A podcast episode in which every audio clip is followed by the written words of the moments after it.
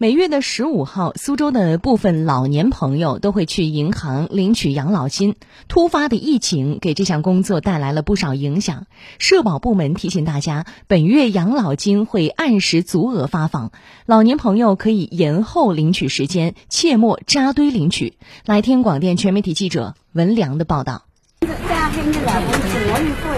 上午十点，在市区一家江苏银行的服务网点，五十八岁的殷阿姨坐在门口，她的先生已经进入银行大厅，在工作人员的引导下领取现金。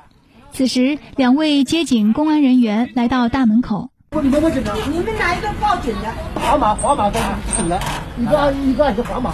一名保安告诉前来调查的民警说：“就在刚才，银行在查看客户健康码的时候，发现了一例黄码人员，所以银行方面立马报警。”苏州银行的一个网点上，记者看到限流二十人的提示牌赫然醒目的竖立在大门口。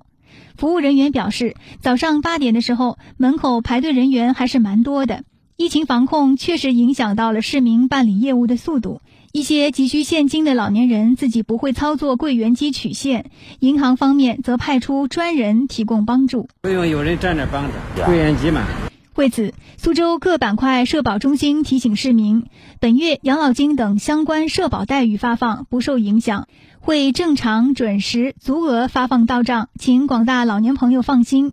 为了老年朋友及家人的健康，避免人群聚集，建议尽量延后办理养老金取款业务。若有紧急资金需求，可以通过各大手机银行 APP 进行转账，尽量减少出门，降低疫情传播风险。如确需至银行网点办理业务的老年朋友，请一定戴好口罩，做好防护措施，保护好自己。请老年朋友尽量做到少出门、不串门、不扎堆、不聚集。